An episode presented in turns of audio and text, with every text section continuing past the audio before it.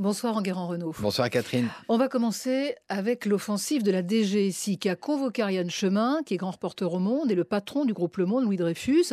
C'est de plus en plus tendu, dites-moi. Oui, le climat se durcit entre les services de renseignement et la presse. La convocation le 29 mai d'Ariane Chemin et de son patron, Louis Dreyfus, a déclenché de vives réactions. La DGSI reproche à Ariane Chemin d'avoir divulgué des informations permettant l'identification d'un membre des forces spéciales et à son patron de les avoir publiées.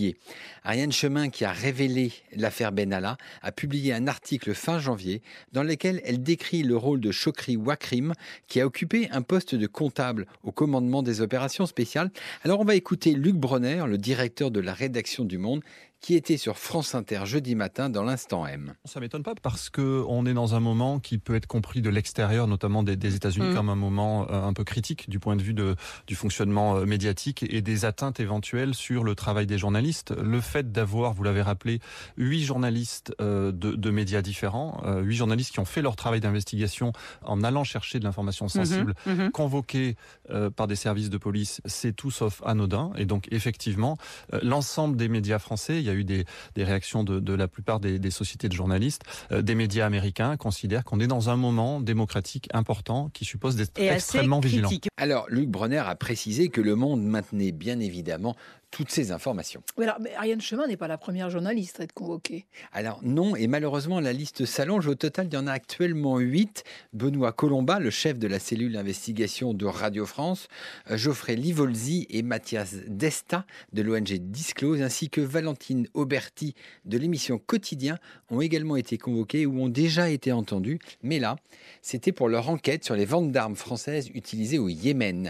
La DGSI leur reproche une compromission du secret de la défense nationale. Mais ça veut dire quoi Que les rapports euh, se tendent entre le pouvoir et la presse? Alors l'équilibre entre la protection des intérêts de l'État et la protection de la liberté de la presse est toujours très compliqué. La DGSI s'appuie sur des articles du Code pénal pour convoquer les journalistes, mais en même temps, la France a voté en 2016 une loi renforçant la protection du secret des sources. Les sociétés de journalistes sont très vigilantes et veillent à ce que ce type de procédure ne conduise pas à des tentatives d'intimidation de la presse et de ses sources. Autre chose, en Guérant, ça bouge à la tête de RTL et de TF1. Alors c'est le mercato le plus étonnant de l'année. Jeudi, le Figaro a révélé que Christopher Baldelli, le patron de RTL, a été débarqué de son poste. Dans la foulée, on apprenait qu'il était remplacé par Régis Ravanas, l'actuel patron de la régie de TF1. Du coup, les groupes M6 et TF1 ont procédé à une kyrielle de nominations pour changer quasiment l'intégralité de leur état-major. Et pourquoi tous ces changements? Alors d'abord, c'est une affaire interne au groupe M6 qui a racheté RTL il y a deux ans. La rivalité entre Christopher Baldelli et Nicolas Taverneau, le patron de M6, n'était pas un secret. Le premier était un dauphin potentiel du second.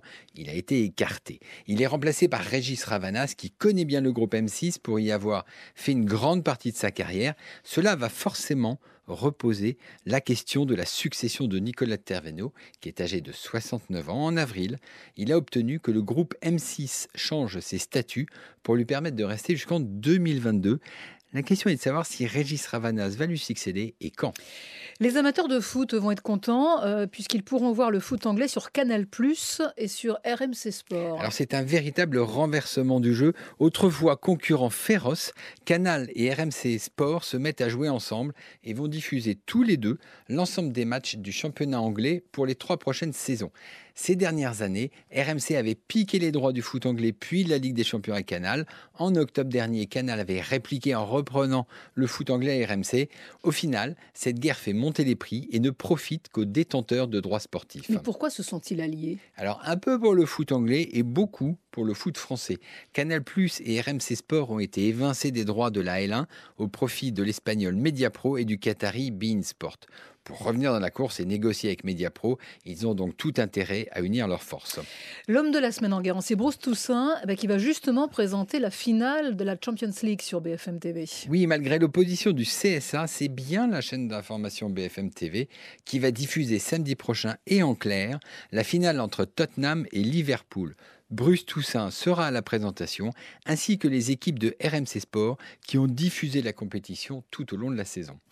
La semaine des médias en guerre en Renault, en podcast sur franceinfo.fr et sur le site du Figaro, lefigaro.fr. Merci.